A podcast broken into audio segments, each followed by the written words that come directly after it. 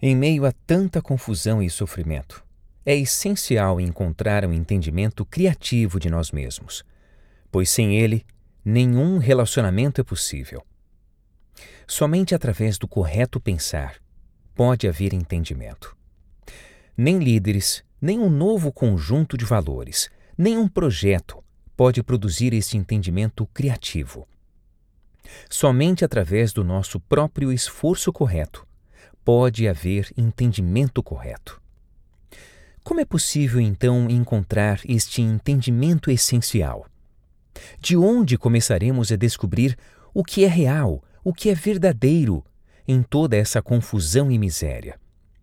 Não é importante descobrirmos por nós mesmos como pensar corretamente sobre a guerra e a paz, sobre a condição econômica e social, sobre nosso relacionamento com os nossos companheiros?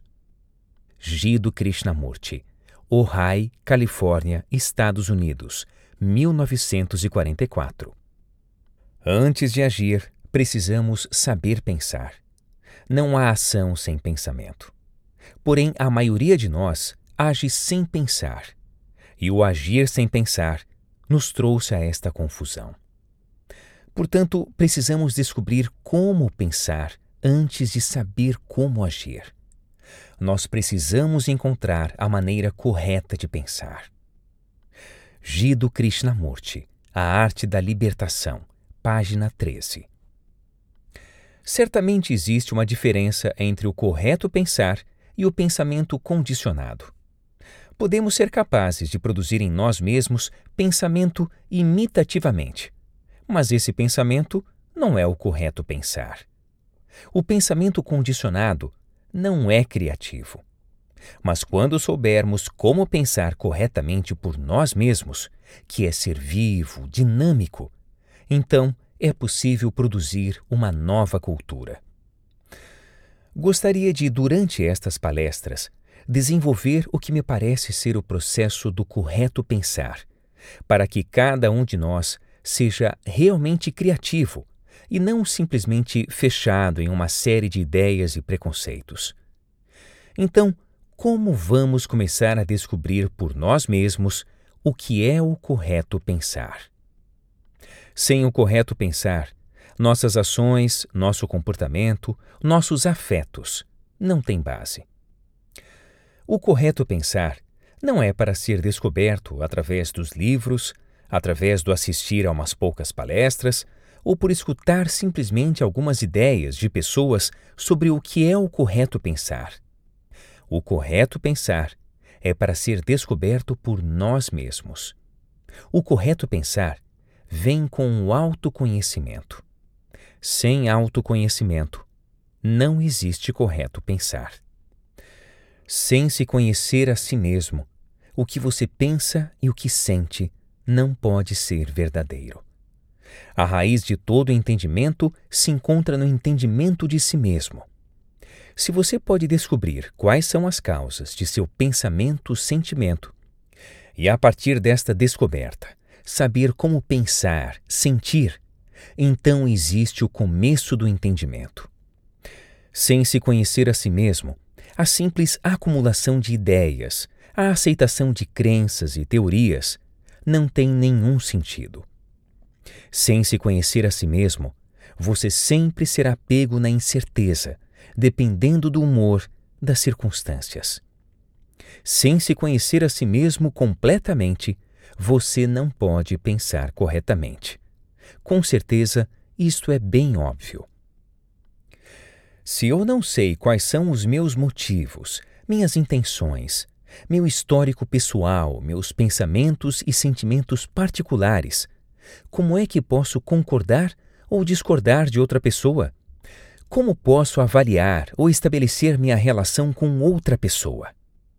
Como posso descobrir qualquer coisa da vida se não conheço a mim mesmo?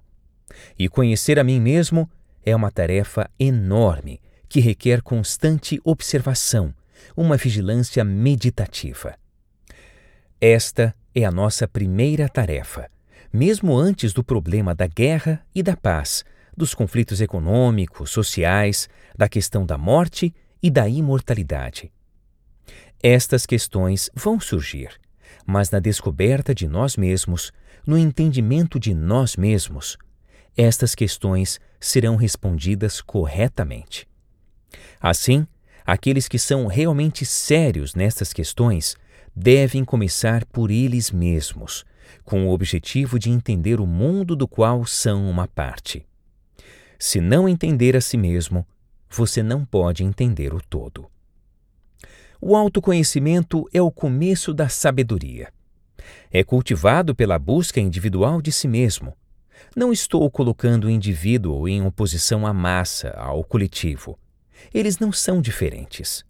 Você, o indivíduo, é a massa, é o resultado da massa. Como você vai descobrir se entrar nisto profundamente. Em nós se encontra a multiplicidade e o particular. É como um córrego que está constantemente fluindo, deixando pequenos redemoinhos. E a estes redemoinhos chamamos de individualidade, mas eles são o resultado desse constante fluxo de água. Seus pensamentos e sentimentos, aquelas atividades mentais e emocionais, não são o resultado do passado, do que chamamos de multiplicidade? Os seus pensamentos e sentimentos não são semelhantes aos dos seus vizinhos? Agora, quando falo sobre o indivíduo, não o estou colocando em oposição à massa. O que eu sou?